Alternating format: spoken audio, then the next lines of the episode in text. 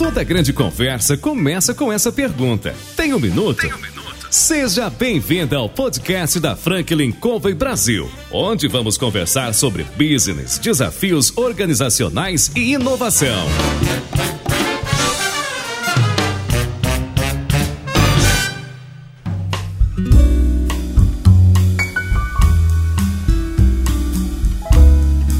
Pessoal, meu nome é João Palmeira, eu sou consultor sênior da Franklin Covey Brasil e eu estou aqui para entrevistar CEOs, presidentes, diretores das mais importantes organizações da atualidade. O nosso programa traz empreendedores e pessoas que de alguma maneira podem contribuir, compartilhando as suas experiências de vida, seus conselhos e as suas histórias. Hoje, a gente ligou para o Vinícius Melo, da Papa Recall, e perguntamos a ele: E aí, Vinícius, tem um minuto? Tenho até mais. Que bom, seja bem-vindo. Obrigado. Vinícius, conta um pouco, antes da gente conversar sobre a Papa Recall, conta um pouco da tua experiência de vida, da tua história. Bem, com 15 anos eu cheguei pro papai disse eu quero me emancipar, porque eu fui no banco abrir uma conta, não me permitiram. Eu fui na junta comercial abrir uma empresa, disseram que eu tinha batido na porta errada. Você foi precoce então, né? Aí eu fui ao cartório. O interessante é que o cartório que eu fui, o papai não se dava muito bem com o dono, né? Eu sabia da história. Aí eu disse: não, eu tenho que procurar outro cartório, porque se eu chegar aqui com um papel desse cartório e o papai não gosta muito do dono, então. Vai ser briga. É, então. Mas eu cheguei com o formulário do cartório e disse: papai, assine esse documento. Ele nem perguntou o que era. Assinou, entendeu? Aí depois os irmãos, foi que você pediu o papai assinar? Eu disse, só em minha, minha emancipação. Só. só.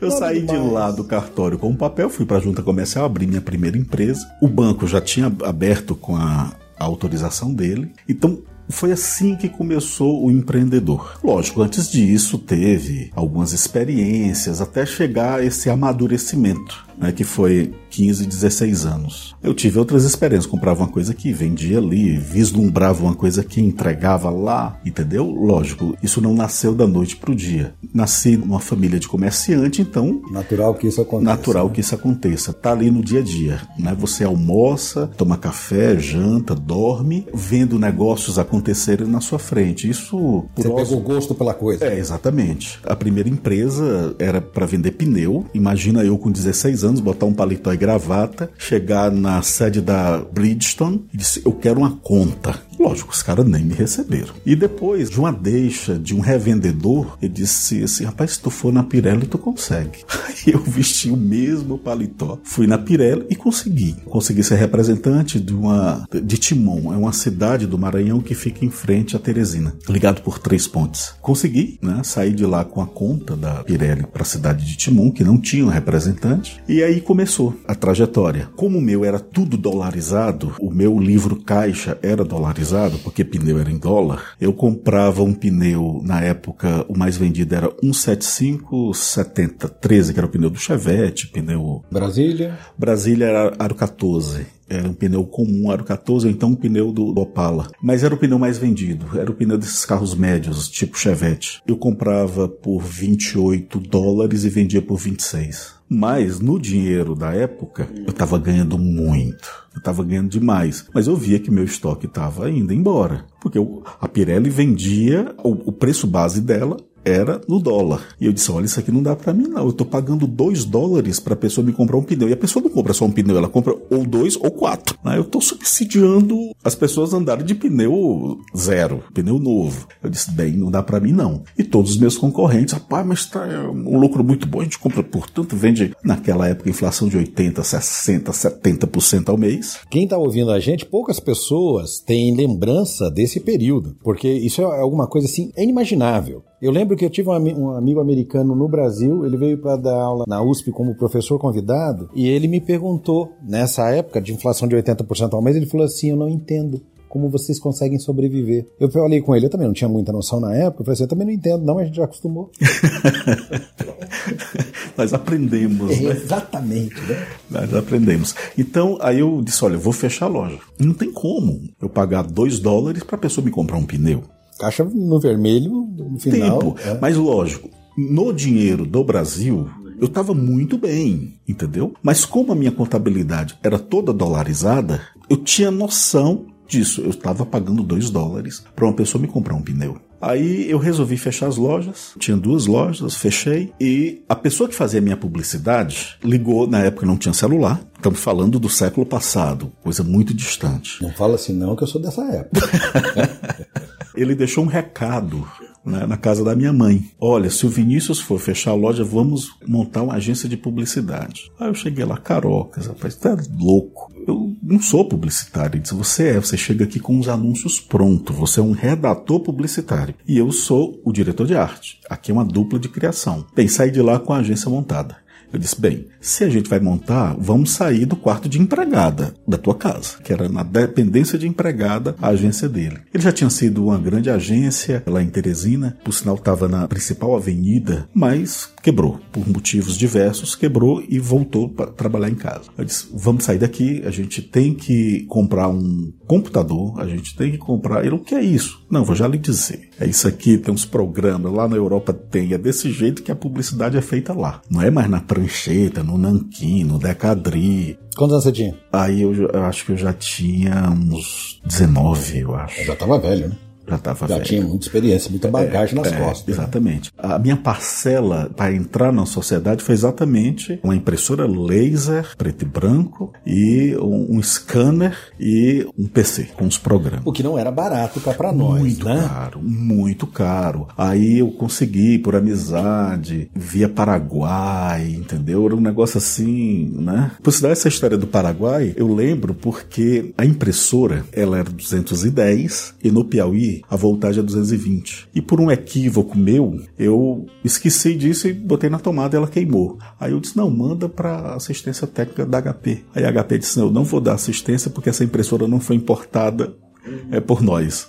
Foi comprada direto, né? Porque a gente comprou no Paraguai. Da sociedade do Carocas, ela terminou quando ele foi convidado para trabalhar num bingo chamado Popa Ganha. Um bingo que fez sucesso no Nordeste, chegou até aqui em São Paulo. Mas ele acabou porque a Lei Pelé acabou, então todos os bingos se acabaram, né? E nessa ida do Carocas para o Popa Ganha, eu comprei a parte dele. Né? E eu tô com a Eclética até hoje. Foi a empresa que vocês fundaram naquele momento. É, exatamente. 26 anos, né? Que nós temos uma agência de publicidade. Mas paralelo a isso, eu já tive o sopolitica.com.br, isso em 98, um site vertical que só tratava de política, foi descontinuado. Aí depois veio o estoquecarro.com, que era um buscador de ofertas de carro na internet. Hoje, todo menino de 13 anos sabe programar um robô, um Spider. Na época, eu botei outro paletó, não foi o mesmo lá do que eu já havia crescido de estatura, né? Eu botei um paletó, vim aqui e bati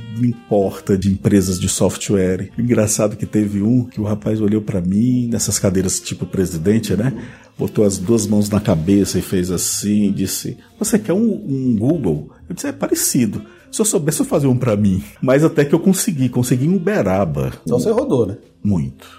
Eu estava no Height, no almoço. Aí alguém me apresentou o presidente da Associação eh, das Empresas de Software, que hoje quem é o presidente é o Fábio Coelho do Google. Depois das apresentações, eu fiz a pergunta: olha, eu pretendo ter um buscador vertical e eu estou tendo dificuldade de encontrar quem faça isso para mim, quem programe. Aí ele disse: tenta o fulano de tal, não sei da onde, o ciclano de tal, não sei da onde, e tem uns meninos lá de Uberaba, do Cataqui. Bem, no meio do almoço, eu só lembrei do terceiro colocado, que era o Uberaba Cataqui, porque assim, tava fora da curva, né? Aí eu saí correndo para minha mesa para anotar no guardanapo de papel, né? Eu anotei o nome Cataqui, liguei, eles me pediram o absurdo de oito meses para me entregar, porque oito meses para internet é um negócio muito absurdo, mas ele falou que era o tempo na época para se desenvolver esse tipo de site e eles me entregaram, realmente funcionava. O problema foi a justiça. Alguns sites a gente buscava nos seis maiores classificados online de carro e o maior deles nos proibiu na justiça de buscar as ofertas nele. Então é a mesma coisa você tirar a maior emissora do Brasil de todas as TVs. Você não conseguir sintonizar a maior emissora. Eu disse, bem, a gente vai ter que fechar isso aqui, porque não, não vai dar pé. Hoje ele não é mais líder de mercado, já é um, um outro grupo até de fora. Resumindo a história, a gente teve que descontinuar o, o estoque carro. E ficamos procurando, né? Procurando alternativas para essa veia pulsante que fica dentro da gente, né? A gente nunca está satisfeito.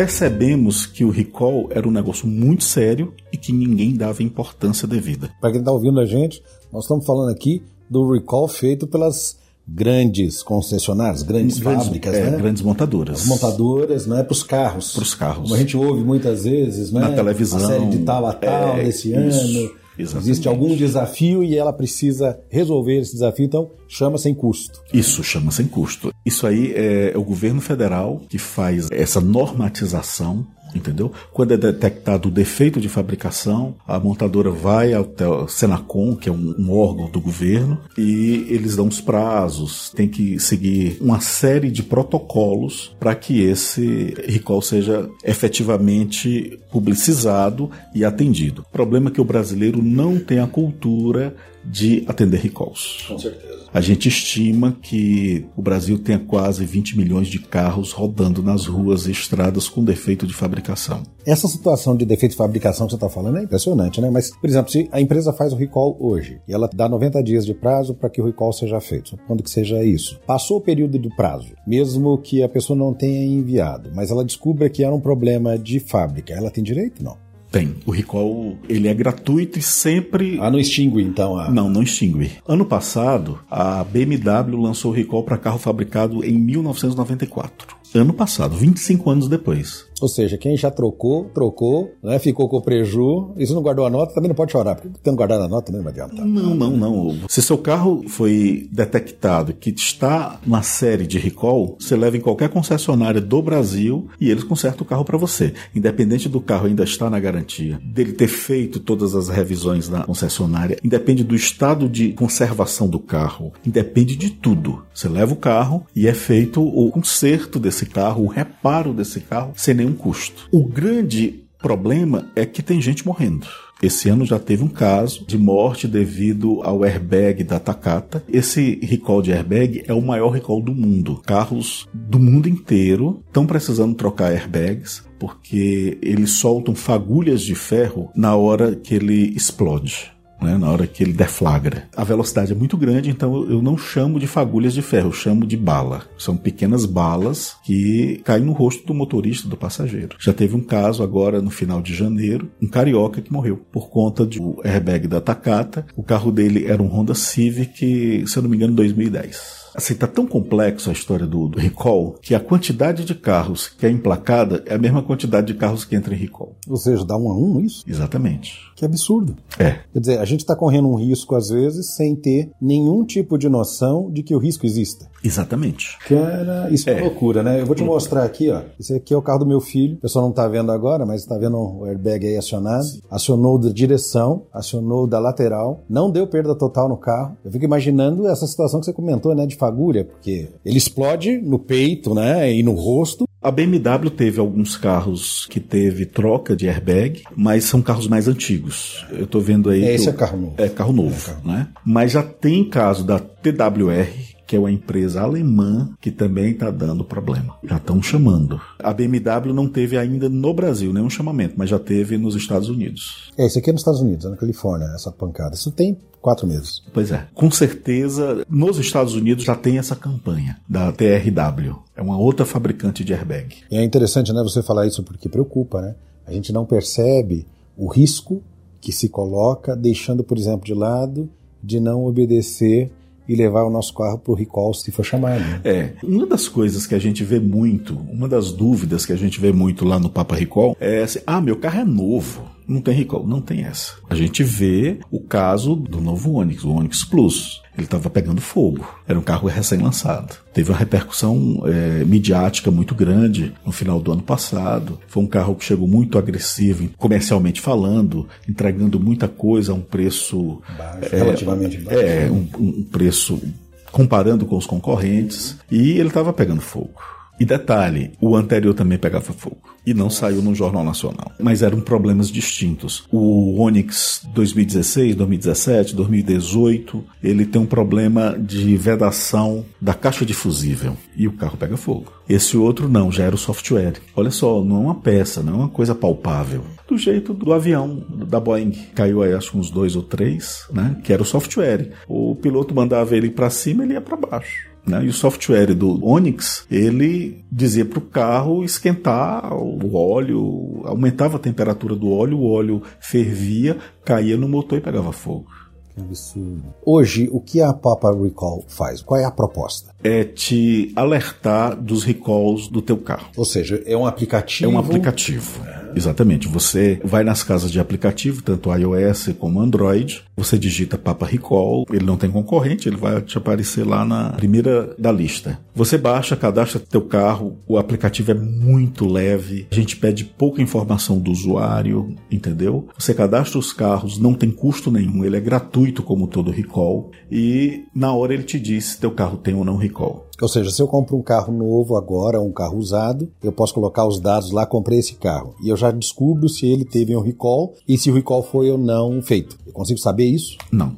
Como é que é? Se você comprou um carro usado, né, um carro seminovo, só a montadora vai saber se aquele carro foi feito o recall. Entendeu? A gente vai te avisar que aquela série, aquele ano de fabricação, teve esses recalls. Então aí você vai ter que ir, ir a um concessionário. a um concessionário e saber, olha, me mostra aí o que foi que o antigo proprietário realizou ou não. Mas assim, eu já vou te adiantando, menos de 40% dos brasileiros fazem um recall.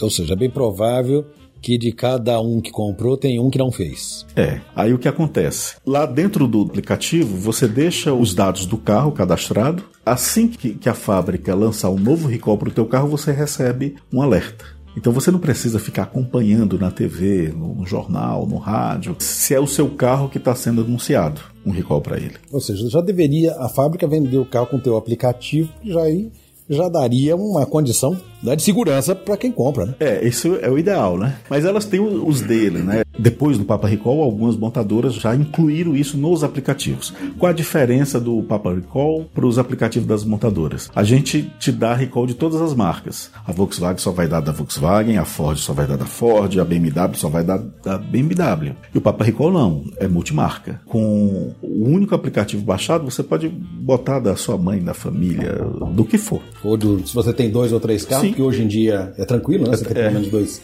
dois carros, é, é super Uhum. na boa, né? Isso. Então, o Papa Recall hoje ele dá a condição de que ao ter o aplicativo no meu telefone, não importa a marca do carro, eu posso checar não só se eu tiver dois carros de marcas diferentes, mas se alguém próximo a mim, como a minha mãe, por exemplo, que dirige, ou alguém assim, eu posso checar. Você pode incluir quantos carros quiser, não tem nenhum custo, ele é, é grátis como todo recall.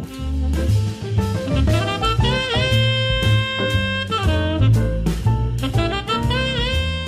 De onde nasceu a ideia de criar o Papa Recall? Foi de uma necessidade, foi de uma oportunidade, foi de uma dica? De onde veio essa sua ideia? Bem, a história real só vou contar quando ele for um unicórnio. Tá? Ah, ok.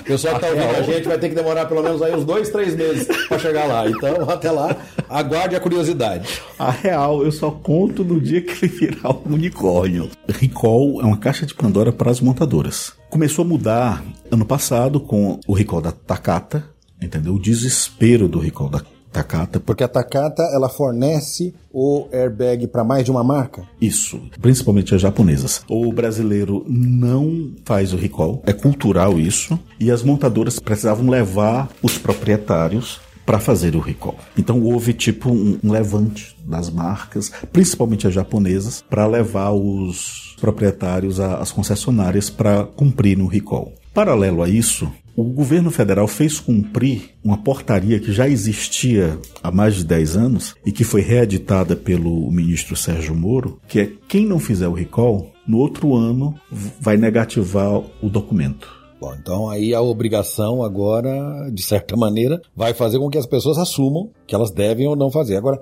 para para pensar o seguinte, eu comprei um carro 2016 que tem um recall, eu não sabia. Porque se vai negativar, quando for fazer lá no DSV aqui em São Paulo, por exemplo, vai constar que talvez o recall não tenha sido feito. É por aí? Isso. Se o recall não foi feito, ele vai constar no documento. Porque as bases, elas estão unificadas agora. Quando você chega na, na concessionária, faz o recall, ela manda para a montadora, a montadora manda para o Senacom. Aí o Senacom manda para o, o Denatran. E o Denatran embute isso na base de dados do sistema. Então, isso lógico, demora de 40 a 45 dias para fazer esse percurso. Mas já é para começar agora esse ano. Os recalls, você tem um ano, teoricamente, para cumprir o recall. Mas só que ano passado nós tivemos 700 recalls. O outro ano foi mais de 700. Então nós temos muitos recalls soltos, desgarrados, entendeu? Aqui no Brasil. Agora interessante você estar tá falando que eu fico pensando o seguinte: será que, por exemplo, eu tenho uma peça que é defeituosa e, portanto, precisa ser trocada? Eu não troco, seja por ignorância, seja por conveniência, por dizer que não vou lá trocar, não vou perder meu tempo e tal. Vendo o carro. O carro anda mais 10, mais 15 mil quilômetros. Aquela peça que está defeituosa, ela provavelmente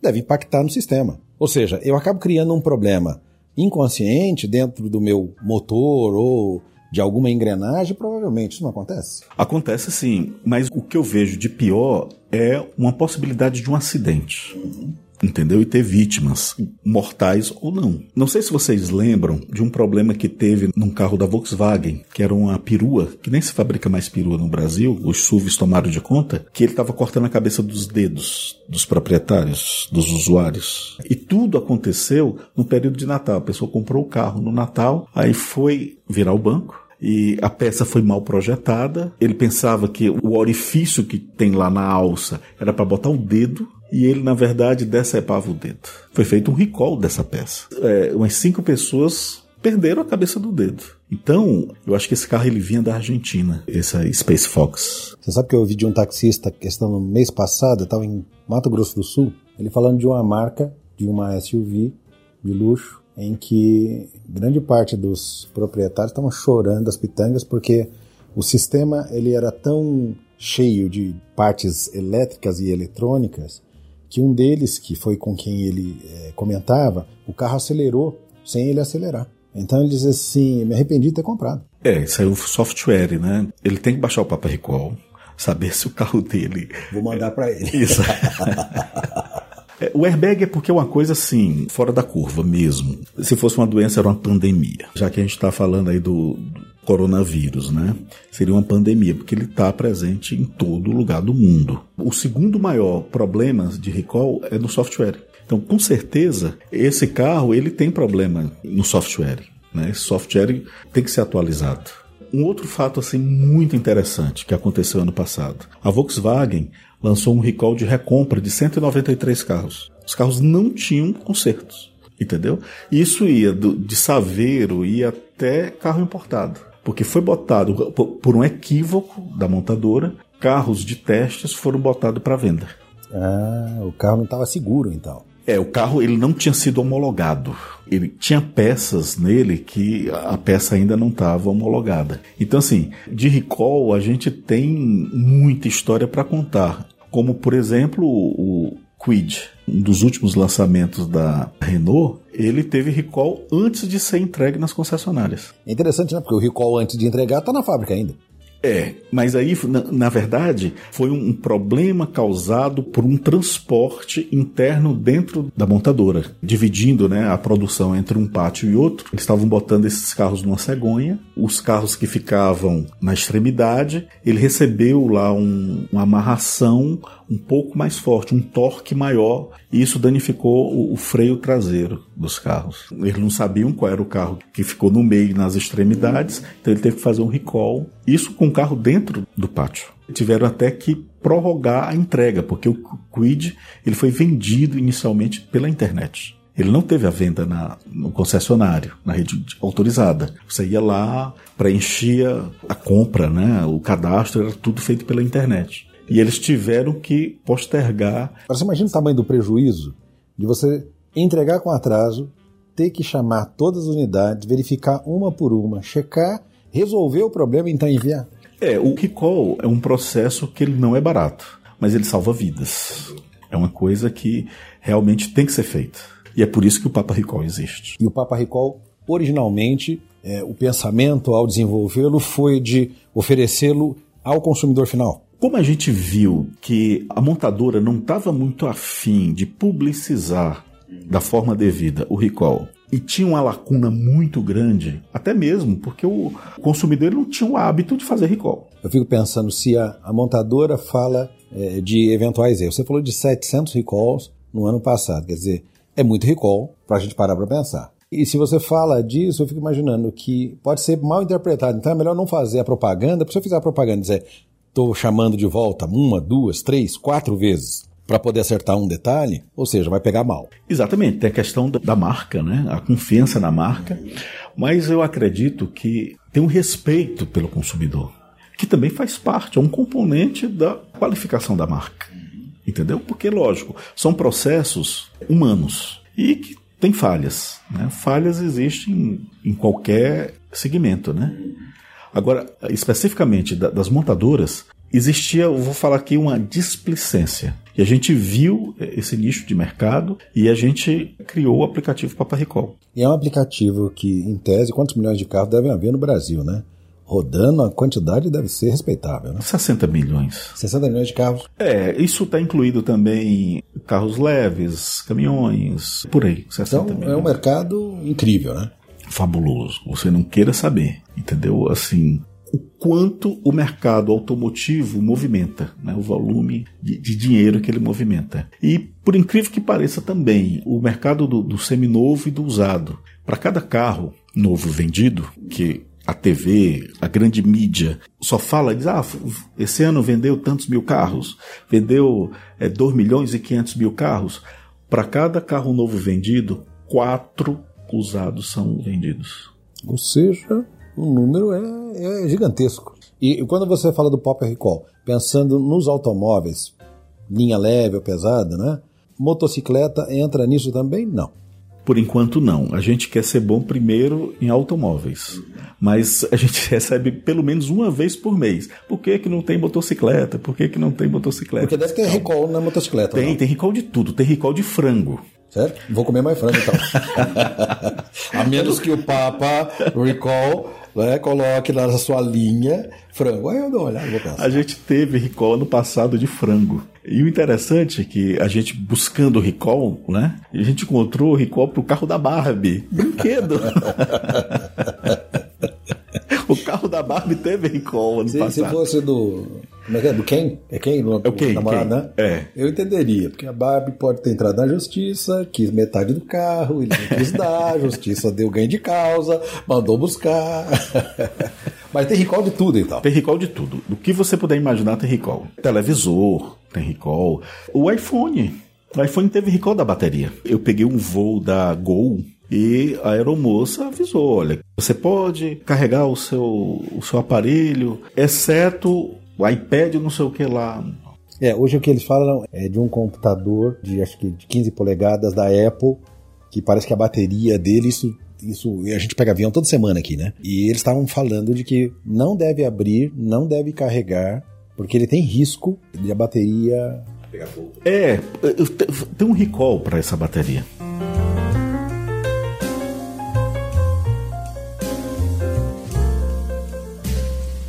Quando você pensa no mercado, é um mercado que até preocupa, né? Se você parar para pensar que tem recall de tudo, só de carro, 700, como você comentou, no ano passado. Quando a gente pensa num computador, ok, ó, computador dentro do avião pode colocar em risco a vida de 300 pessoas aproximadamente. Do carro, pode colocar a sua vida e a vida das pessoas que você ama. Isso. É, então... e, não, e quem está na rua também, né? Porque de repente Exato. o carro se desgoverna, bate aí numa parada de ônibus, num evento. O quanto é complicado quando a gente vê essa questão do recall. O brasileiro, somente menos de 40% atende o recall automotivo. Agora você imagina, a gente tá, ah, a minha TV tem recall, meu celular tem recall, o frango tem recall, o brinquedo que eu comprei e a cerveja, olha só, a Baker fez recall. Essa cerveja que você está comentando é aquela de Minas Gerais que encontraram lá um resíduo? Exatamente. Que matou seis ou sete. Foi feito o recall dessa cerveja. Por isso que eu não bebo cerveja. Pelo menos disso eu não vou morrer. Já é alguma coisa. É. E como é que você está olhando para o mercado? Porque você havia comentado comigo que já mostraram interesse no aplicativo porque viram que ele tem potencialidade, né? Como é que você está pensando no crescimento da empresa para os próximos anos? Primeiro, as primeiras coisas. A gente tem que ter uma base de carros monitorados de pelo menos 100 mil. Né? Hoje nós temos 37.500 carros monitorados. Depois disso, o próximo passo é a gente monetizar via montadoras, porque dentro do aplicativo, o usuário, além dele ver o recall, ele seleciona a concessionária mais próxima. É Um passo antes aqui, você falou sobre ter hoje monitorado 37.500 carros. Quando você diz monitorado, significa o quê? Que nós temos 37.500 carros de usuários que nós vamos alertá-los quando tiver um recall. Então eles já estão na sua base de dados e você sabe que se houver um recall, ele vai. É, a gente manda uma mensagem para ele, a gente manda um alerta para ele. Então, primeiro, a gente tem que chegar no equilíbrio de 100 mil carros. Ah, lógico, para mim um milhão é o, o ideal, né? Sempre aquela. Ainda mais um universo de 60 milhões de carros rodando, né? É, exatamente. Paralelo a isso, a gente tem também que crescer junto às montadoras. Né? A gente tem que ser percebido como um aliado e não como um- uma empresa que está lá para falar de recall. Eu falei lá no início da caixa de Pandora. A gente já conseguiu evoluir bem, principalmente entre as japonesas, que estavam mais preocupadas com a questão do recall do airbag. Elas foram mais afetadas. A gente está bem, mas a gente precisa evoluir, principalmente nas montadoras premium. Elas são mais arredias, elas, quando a gente tenta marcar uma entrevista, uma reunião, elas desconversam, tratam bem, beleza, ótimo, mas não evolui a nossa conversa. Por quê? Porque qual é a ideia? A ideia é a gente botar dentro do Papa Recall para o cliente baixar o aplicativo da montadora e fazer o agendamento dentro do próprio aplicativo. A gente já está fazendo a experiência com duas montadoras, entendeu? Quer dizer, dentro do próprio Papa Recall, o usuário ele vai ver se tem recall, ele vai escolher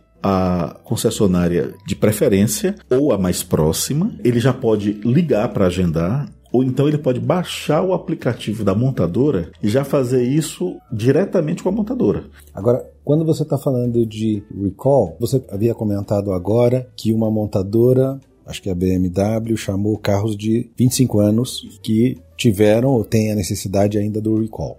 Então, pelo que eu estou entendendo, o recall ele não se extingue. Ele, no tempo, não importa se seu carro já tem 10 anos de uso, 12, 15 ou 25 como exemplo. Se o recall não foi feito, ele tem o direito de fazer. A maneira pela qual ele vai se certificar se o recall foi feito, porque já passou o carro por, pela mão de três, quatro pessoas até chegar no dele né, atualmente, seria ir até uma concessionária e pedir então o histórico do carro. E dizer assim, você pode checar se houve o recall e se o recall contempla o meu modelo de carro. Exatamente. É, agora também ele pode ir por dedução. Vamos lá. Esse carro da BMW que foi fabricado em 1994, o recall saiu em 2019 e ele comprou o carro, por exemplo, em 2018, então o carro dele já sabe já sabe que não foi feito. E esse é o grande gargalo. A montadora, até o carro não mudar de dono, o primeiro proprietário, a montadora sabe o endereço, sabe onde é que o dono do carro tá. A partir do momento que ele muda de mãos, Aí pronto, perde o dado. E é aí onde entra o Papa Recall. Aí a pessoa diz: Ah,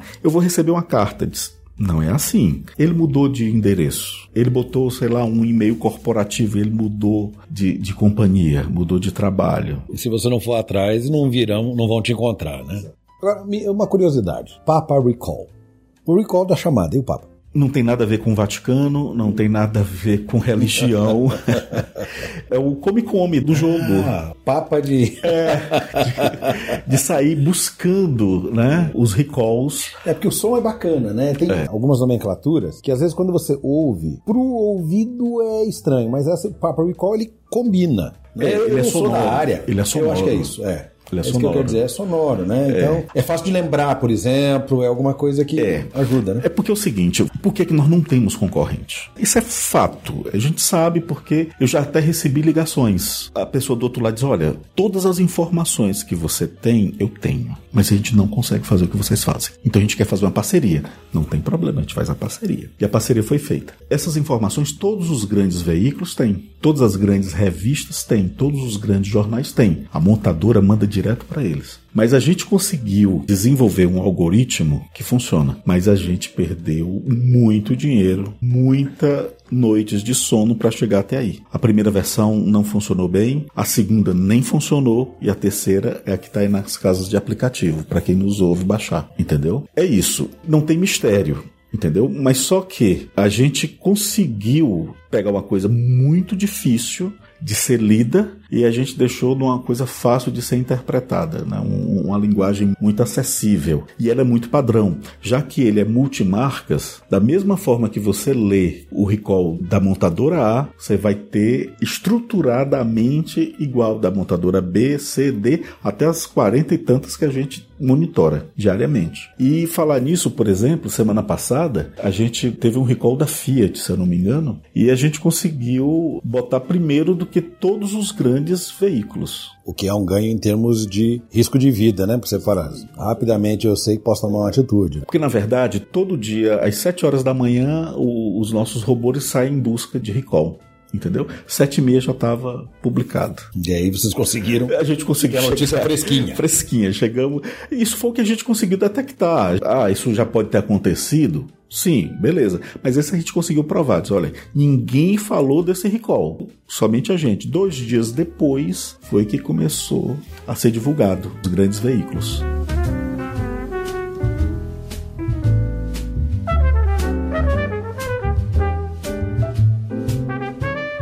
Voltando um pouco na tua história, você empreendeu desde muito cedo, tomando a atitude de dizer, pai, eu quero ser emancipado, né? abriu um negócio, negócio atrelado em dólar, inclusive, né? verificou a necessidade de uma mudança em razão do resultado né? no final das contas, e dali você parte para a área de publicidade, né? que é hoje um dos negócios que você está envolvido. E você me contou que ao longo da sua experiência você abriu sites, ou seja, você continuou empreendendo, quer dizer, tá na veia. O empreender com você tá na veia. O que é que você sente em relação ao negócio? Você é do tipo de empreendedor que pega amor pela coisa e diz assim, é meu e ninguém tasca, ou você é desprendido?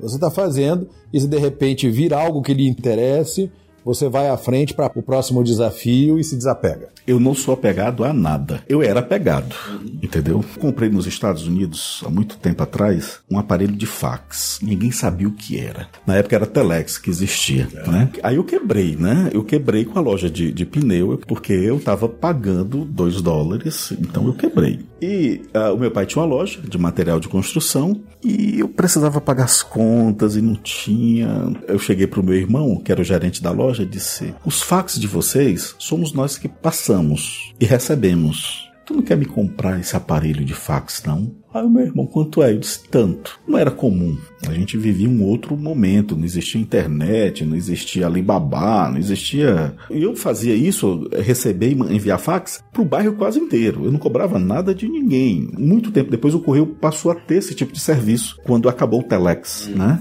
Bem, eu sei que eu vendi para a loja do meu pai esse aparelho de fax. Eu chorei. Eu chorei. Porque eu vendi. Eu disse, mas calma, Chorei, mas eu aprendi. Eu não vou me apegar a nada mais. Pronto. A partir desse dia. Então, assim, eu não sou apegado. o fax. Se a proposta for boa. É, a proposta for boa, tchau, vou para outra. E você ainda pretende empreender alguma área que não a tecnologia? Porque você veio do comércio, a publicidade, enredou pela área de tecnologia e os últimos negócios têm link com isso. Tem. É, bem, tem uma terceira via minha. Tem hoje quatro máquinas de minerar Bitcoin lá no Paraguai, que é uma outra coisa, né? É, uma, é uma outra categoria minha lá. Né? Máquina de quê? Minerar Bitcoin. Minerar Bitcoin. Isso, lá no O que, que ela faz? Minera Bitcoin.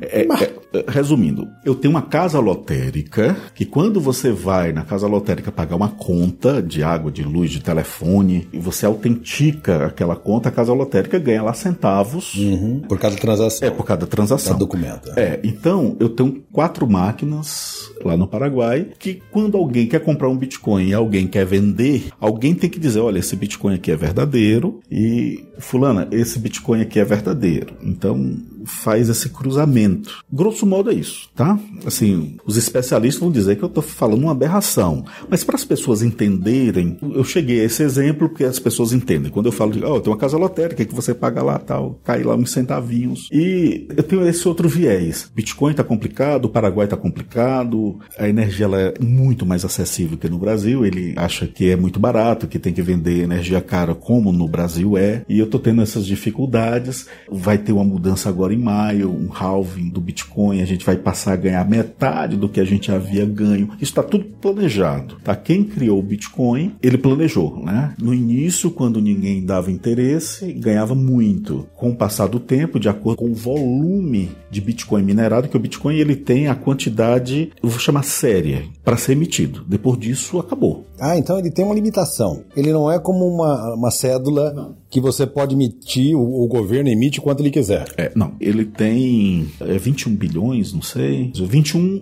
uma grandeza. Só que esse 21 uma grandeza é muito grande, porque eu lembro de estar conversando com o Lucas, meu filho, sobre Bitcoin, e ele tinha a aplicação em Bitcoin, o Bitcoin estava 8 mil num determinado momento. 8 mil dólares, 21 vezes 8 mil, nós estamos falando de coisa de trilhão. Não, é muito dinheiro. Aí o que acontece? Esse número final de Bitcoin, quando ele for minerado o último Bitcoin, ninguém consegue encontrar a fórmula matemática que gera um Bitcoin. O mundo inteiro vai passar a ser somente casa lotérica, quem tem a máquina de minerar. Ele vai só autenticar quem comprou, quem vendeu. Isso, o preço do Bitcoin vai ficar muito mais alto. Mas hoje, minerar Bitcoin no Paraguai, para mim, não é mais viável financeiramente eu já estou querendo mudar. Quer dizer, é uma terceira via, né? Eu tenho te... a via do, do, publicitário, a via do empreendedor de internet, e tem essa outra terceira via que eu estou querendo ir ao Uruguai para ver essa questão da cannabis medicinal. Você sabe que nos Estados Unidos, em alguns lugares, tá ok. Eu tava na praia com meus filhos, moram lá, e eu tenho uma foto no Instagram que eu achei um absurdo, porque a gente tava na praia, tem uma lojinha, você olhar, quem me conhece tem a foto lá, eu não comentei, mas tem Cannabis CEO. É um prédio azul. E o que, que me chamou a atenção? Tinha uma pessoa com uma mesa do lado de fora e um gramofone, não sei se chama gramofone, é um alto-falante, né, na mão, oferecendo e dizendo qual era a aplicabilidade, porque não tem um tipo só, você tem mais de um tipo. Né? Eu não sabia, para mim era uma coisa só. Eu não sei nem como é que é, nem o cheiro, para falar a verdade, mas tinha vários e a, a menina falando. Quando eu ouvi, chamou a atenção, eu fiquei olhando. A menina falando, eu falei, será que eu tô entendendo o que eu tô entendendo? Olhei pro Lucas e falei assim, Lucas, o menino tá oferecendo maconha. Falou, é, pai. Falei, mas vem cá, tá oferecendo alto-falante, cadê a polícia? Ah, aqui, beleza. Falei, mas tá calçada, na frente da loja, aí que eu me liguei. É alguma coisa que vem, e não é em todos os Estados Unidos, né? São em alguns lugares, mas lá no Uruguai parece que aquele presidente, o Mujica, é, ele é que abriu isso, não foi? Foi. Só quem planta é o exército. Rapaz, o, o Brasil é um país muito abençoado, porque, assim, tudo aqui é, é, grandioso, né? Inclusive a plantação? Também, né? Também. Também.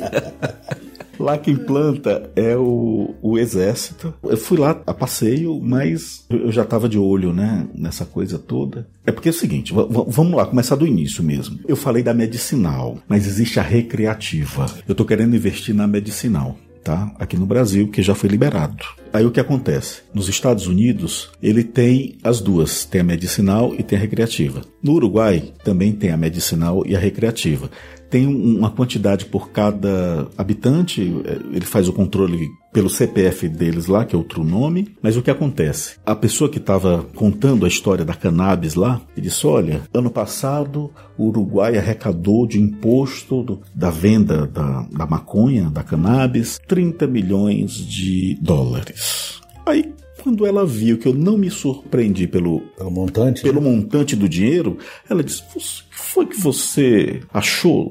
Você não falou nada. Todo mundo fica boquiaberto." Aí eu disse: "Olha, é, no Brasil tem uma investigação chamada Lava Jato. A pessoa que menos devolveu dinheiro foi 40 milhões. que foi um cara da Land Rover. Um! então, 30 milhões de dólares para mim ah. não não é tanto assim, né? Não é tanto assim. Além do que tem que perguntar qual era o valor do imposto, né? Para calcular é, o montante, o né? montante, né? Qual é o percentual? É né? é, e também outra coisa também que me mostraram lá foi a eólica. Eu disse, não, eólica, isso aí lá no, no Brasil, no, no Piauí, no Nordeste, a gente anda batendo neles. Então é isso. Aí eu tô, tô querendo sair um pouco do, do Bitcoin, né? E ir para cannabis medicinal. É um mercado interessante, né? Eu lembro de ter lido, acho que uns dois anos, ou ano passado, não sei, de uma mãe que precisou entrar na justiça porque a criança tem. Foi a primeira, né? Um Ela abriu um precedente para o que a gente está vivendo ah, hoje aqui no Brasil.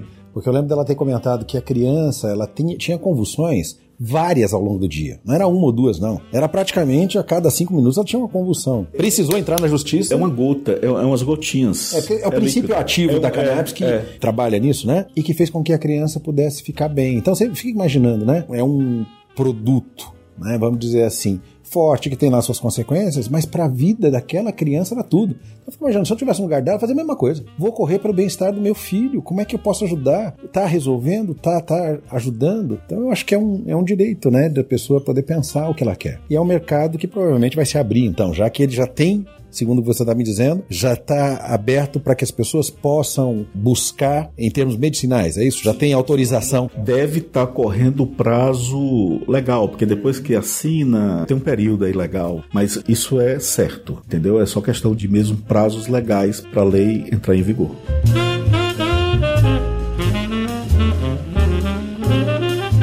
E você, como empreendedor, está sempre então buscando uma nova oportunidade? É, a mamãe há uns dois anos atrás, perguntou: Meu filho, você tá rico? Eu disse: Tô não, mamãe.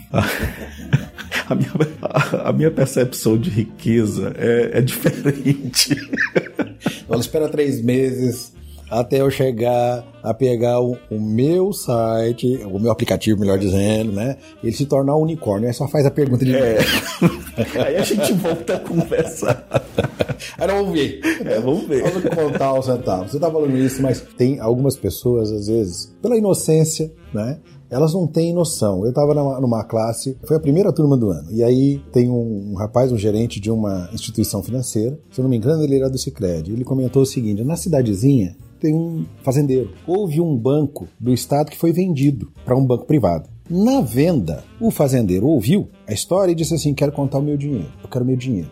E a agência pequena, não é? o cara tinha 12 milhões de reais na conta. E ele falou assim: Mas não, o senhor fique tranquilo e tal. Tentou explicar: Eu quero o meu dinheiro, o dinheiro é meu, eu tenho direito. Demorou uns dias, eles conseguiram reunir o dinheiro, você imagina é? trazer para uma cidade pequena de interior os 12 milhões. Quando o dinheiro chegou, eles disseram que o senhor foi até lá. Ele entrou na sala onde estava o dinheiro, trancou a porta às 9 horas da manhã e ficou até o final do dia, perto das 10 da noite, contando o dinheiro. Quando ele acabou de contar o dinheiro, ele saiu e falou: Pode depositar, meu dinheiro está aqui. então, essa noção, não é? Muitas vezes, a inocência, né? De pensar assim, pô, vendeu o banco, levou meu dinheiro. Sua mãe perguntando, você está rico? Quanto é rico? É, exatamente. Não é? Porque eu não tenho nada, por exemplo, eu me sinto rico, você está entendendo? Eu não tenho nem 998 milhões ainda, né? Para eu chegar lá. Mas esse negócio de empreender, a gente está sempre buscando uma oportunidade, né? Sempre visualizando uma possibilidade. É, hoje pela manhã eu preenchi um questionário que a pessoa perguntou: resume em poucas palavras quem você é. Peguei uma música que eu não sei quem é o autor, mas quem canta é a Adriana Calcanhoto. Eu ando pelo mundo observando as coisas que eu não sei o nome. Pronto. Te define. Eu me defini isso. Se eu passar bem, opa, que é isso? Deixa eu olhar. Vai que interessa, né? Que interessa.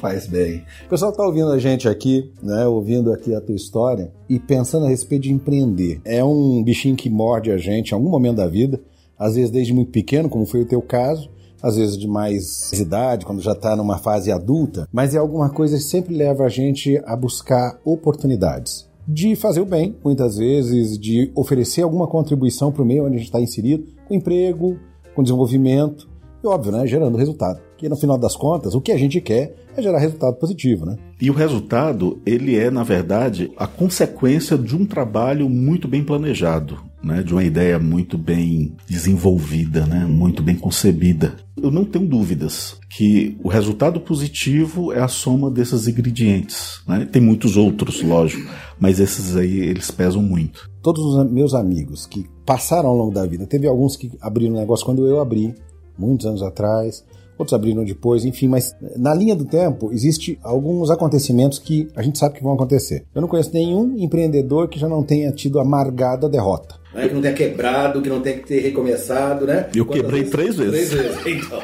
Então, para quem está ouvindo a gente aqui, você quebrou uma só, sinta-se feliz, não é? Eu já quebrei três. É, eu tô na lista também, viu? É, então, o grande desafio é que empreender ele traz uma satisfação de você poder criar, construir, fazer acontecer, mas também tem o ônus, né? Não tem só o bônus. E aí você precisa de ser resiliente para poder cair, mas levantar, né? Não, com certeza. Uma vez uma pessoa chegou para mim, é, ele disse assim: Olha, eu queria que você arranjasse um emprego para minha esposa, é, lá nesse seu cliente. Eu olhei para ele e disse: Paz, por que que tua esposa não vai fazer um curso de confeiteira? Na época não tinha esses programas, esses realities. Isso eu tô falando coisa tipo de dois Masterchef, coisa Isso, assim. não tinha. Eu sei que, tudo bem, passou. Eles têm um curso no lugar tal. Tá ensinando. Eu dei esse mesmo conselho para uma outra pessoa, ele não me pediu emprego, tá? Mas eu falei, olha, tá acontecendo tal, tal, tal. O primeiro não fez nada, não arranjou emprego e não foi fazer o curso. A segunda pessoa nem me pediu nada, nem conselho, eu dei só a dica, fez. E no dia que eles compraram um carro zero, eles foram me mostrar. Olha, foi com tua dica daquele curso que a gente começou a fazer bolo. Eles alugavam a casa da minha mãe, construíram a casa deles, entendeu? Não conheço a casa, não sei te dizer se é uma casa boa, ruim, tal, mas tudo do empreendedorismo.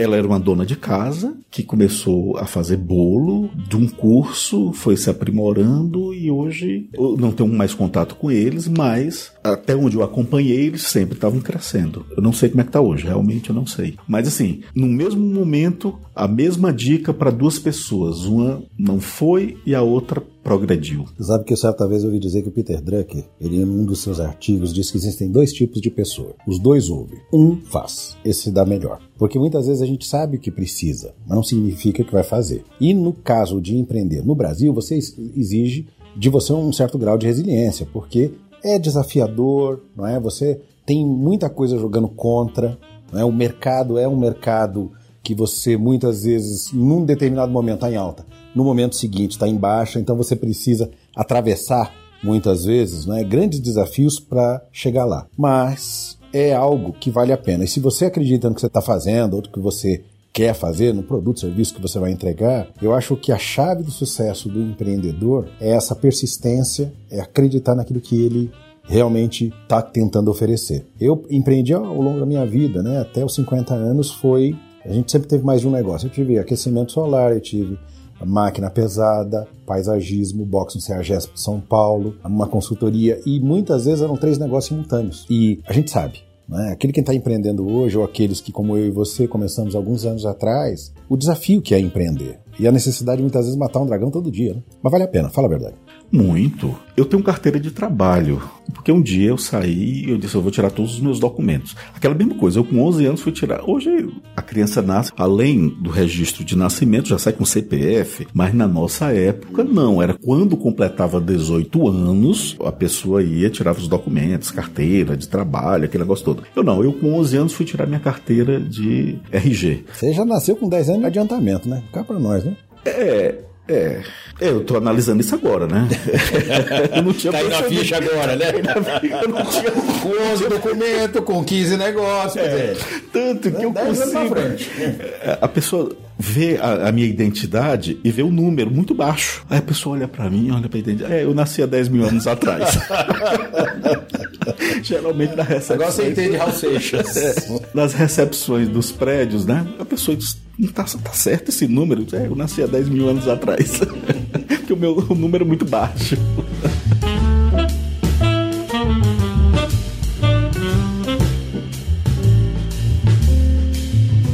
Pessoal, eu estou aqui com Vinícius Melo, da Papa Recall, está dando aqui uma aula a respeito da importância que a gente precisa dar para coisas que são importantes, mas às vezes a gente não se dá conta. E a gente está comentando aqui do Recall, como vocês estão ouvindo, e também do empreendedorismo. E eu gostaria de saber, Vinícius, você tem mais um minuto? Eu tenho mais de um minuto para você.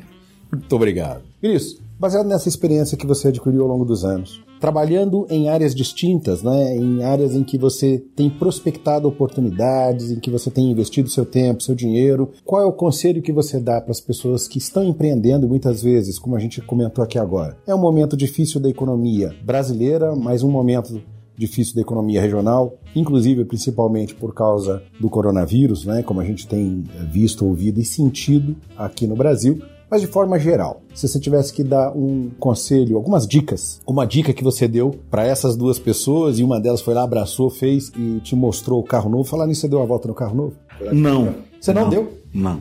pegou uma participação na venda do carro, não? Não. Ah, difícil, hein? Difícil. Você vai falar, ó, 10% é meu desse carro aí, pode me dar. Qual é o recado que você daria, que dica, como você fez alguns anos atrás, você daria para as pessoas que estão nos ouvindo, que estão empreendendo, que querem empreender? Nós falamos muita coisa aqui nesse nosso um minuto, mas nós não tocamos em detalhe que é desafiador para qualquer empreendedor, principalmente no Brasil, é a burocracia. Tome muito cuidado com a burocracia. Analise os formatos que você acha mais conveniente para o tamanho que você é hoje. Escolha a melhor carga tributária que você acha que é viável para você. Busque soluções alternativas. Não estou aqui pedindo para ninguém não pagar imposto mas soluções alternativas para pagar menos imposto. A nossa carga tributária é muito alta, toma muito do nosso faturamento. É um peso muito grande e às vezes as pessoas não contam com isso. Os empreendedores, eles não calculam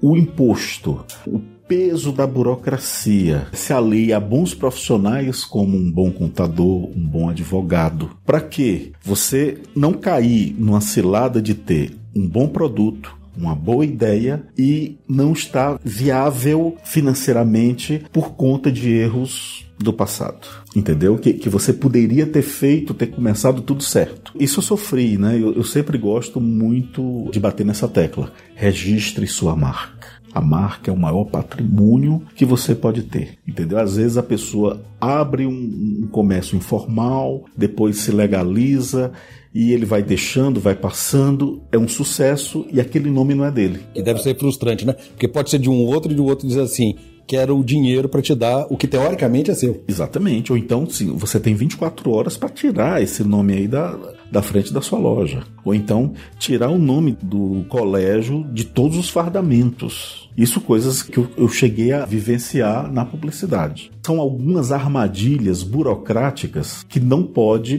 passar despercebida, como carga tributária, registro de marca. São coisas que ficam escondidas só aparece quando o problema já está muito grande. É, você está falando uma coisa que é interessante, né? Hoje você entra pela internet, eu acho que é registro.br, você vai olhar se aquela tua marca já tem registro ou não, você pode registrar por um valor. O registro.br é o domínio da internet. Da internet. Né? Da internet. E aí você tem os órgãos para é, registrar a marca, né? O registro da marca é no INPI, Instituto Nacional da Propriedade Industrial. Então acho que se a gente tomar alguns cuidados para poder buscar que é alguma coisa que você está falando, né? no começo a gente não tem nem muita noção, mas pode ser que exploda, né? Sim, na verdade nós estamos falando de empreendedorismo. Então vamos começar correto. Quem tem, por exemplo, uma confecção de roupa, de moda, é crucial começar já com o nome da etiqueta já com o, registro da marca, entendeu? E os valores de registro, eles são proporcionais ao tamanho da empresa. Então é possível pagar. É possível. Não é algo absurdo. Não, não é, não é nada fora do contexto, não é. Não é mesmo. Assim, a dica final que eu dou é isso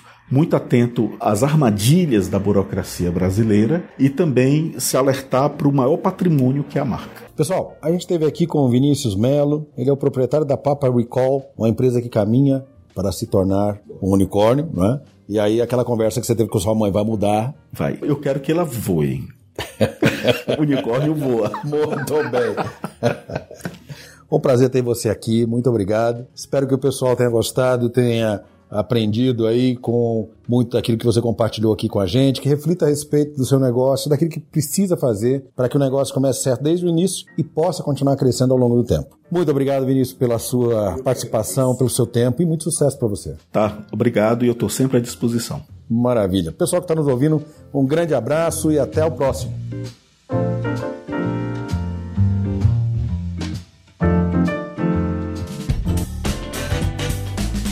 Você acabou de ouvir mais um episódio do Tem um Minuto. Oferecido pela Franklin Covey Brasil, uma empresa global que ajuda outras empresas a alcançarem resultados que requerem grandes mudanças no comportamento humano. Venha conhecer nossas soluções customizadas para os seus desafios organizacionais.